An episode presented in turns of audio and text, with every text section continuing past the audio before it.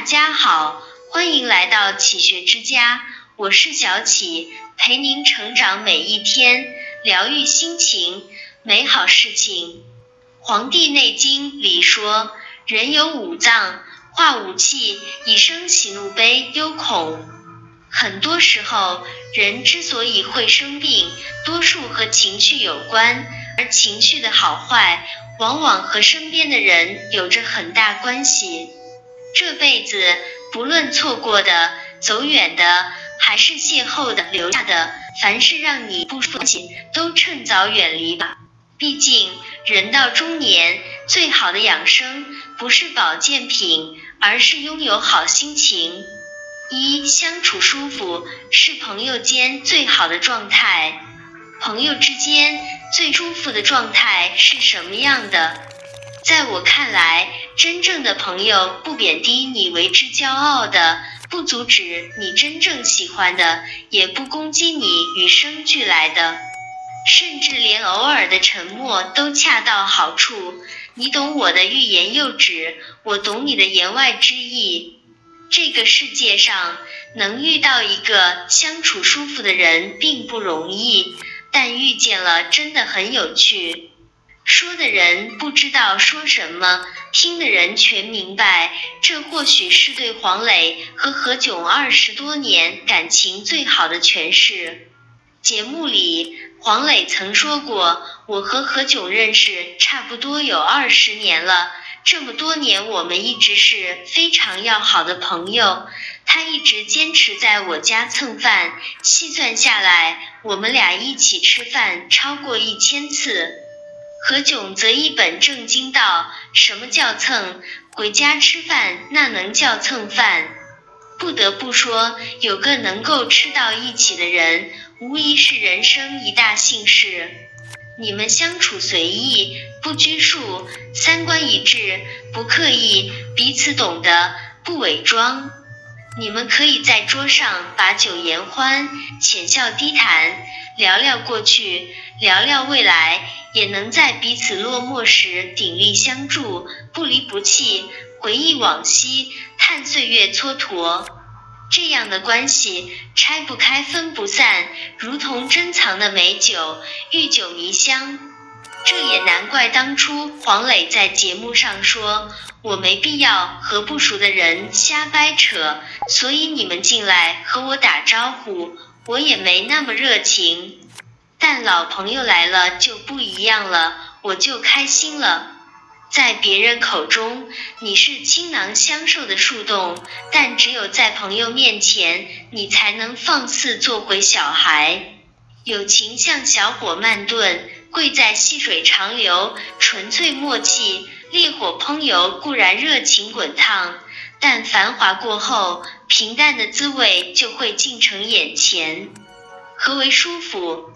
是伯牙和子期高山流水遇知音的惺惺相惜，是管仲和鲍叔牙生我者父母，知我者鲍叔牙也的彼此信任，更是管宁和华歆物以类聚，人以群分的快刀斩乱麻。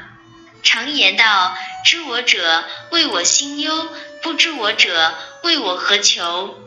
和相处舒服的人在一起，站着不说话就十分美好。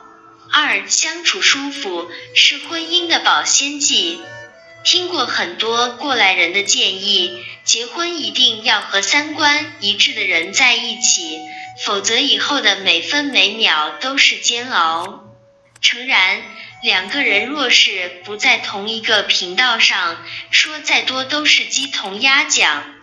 但从来没有一份感情可以自始至终做到心有灵犀。感情最重要的是双方愿意放下戒备，毫无怀疑的信任对方，是即使不能朝夕相处，也能有心照不宣的默契。杨绛和钱钟书是出了名的文坛伉俪，两人相知相守，恩爱数载。一次，杨绛给钱钟书去了一封信，信上只有一个字“怂”。这样一封信，大抵任谁收到，心里都不大愉快。但钱钟书不恼，很快也去了一封信，信上同样只有一个字“您”。杨绛看到钱钟书的回信后，明白了他的心意，不禁感动落泪。原来杨绛写的“总”字是问钱钟书心上有几个人，而钱钟书回的“您”字意思是心里仅你一人。果然。彼此懂得的两个人，哪怕只有只言片语，也能明白你的心意，让你安心。而两个三观不合的人，就算掏尽心窝子，说尽千言万语，也是对牛弹琴，最后身心俱疲。踮起脚尖的亲吻是爱，但当你踮起脚尖去仰望的时候，这段关系一定是让你感到不舒服的。好的婚姻无需轰轰烈烈，恰到好处的懂得，恰似流年里开出的一朵花，平淡也欢喜。《幸福的婚姻》一书里，作者约翰·戈特曼说，与那些离婚或身处不幸婚姻的人相比，生活在幸福婚姻中的人活得更长久、更健康。幸福婚姻的秘诀，无非是两个人有事做，有话聊，把所有寻常的琐碎都放进一起走的路里，然后携手共进，一同成为更好的人。三和舒服的人在一起，就是最好的养生。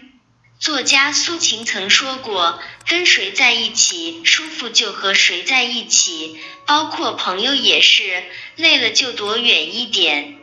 能入我心者，我待以君王；不入我心者，不屑敷衍。宇宙浩渺，但一生不长。人到了一定年纪，就不要再勉强自己去苦心经营一段不舒服的关系了。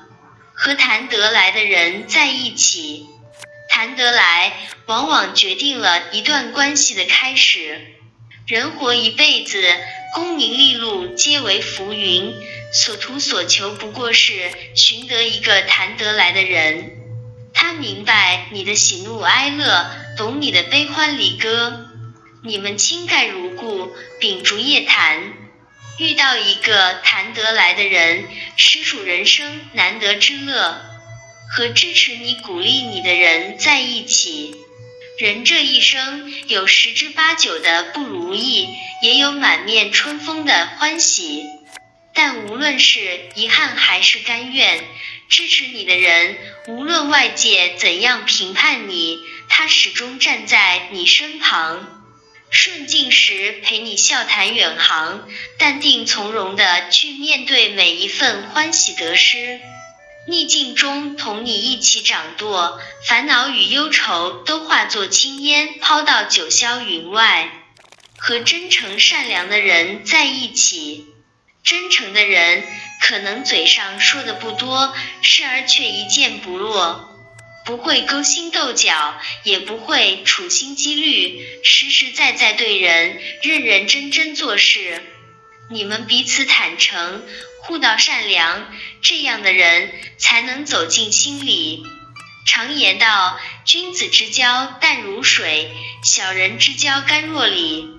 朋友不在数量，真诚就好；爱人无需浪漫，懂你就好；家庭不用富贵。和睦就好。一段关系最好的结局，不是乍见之欢的惊喜，而是久处不厌后的舒心。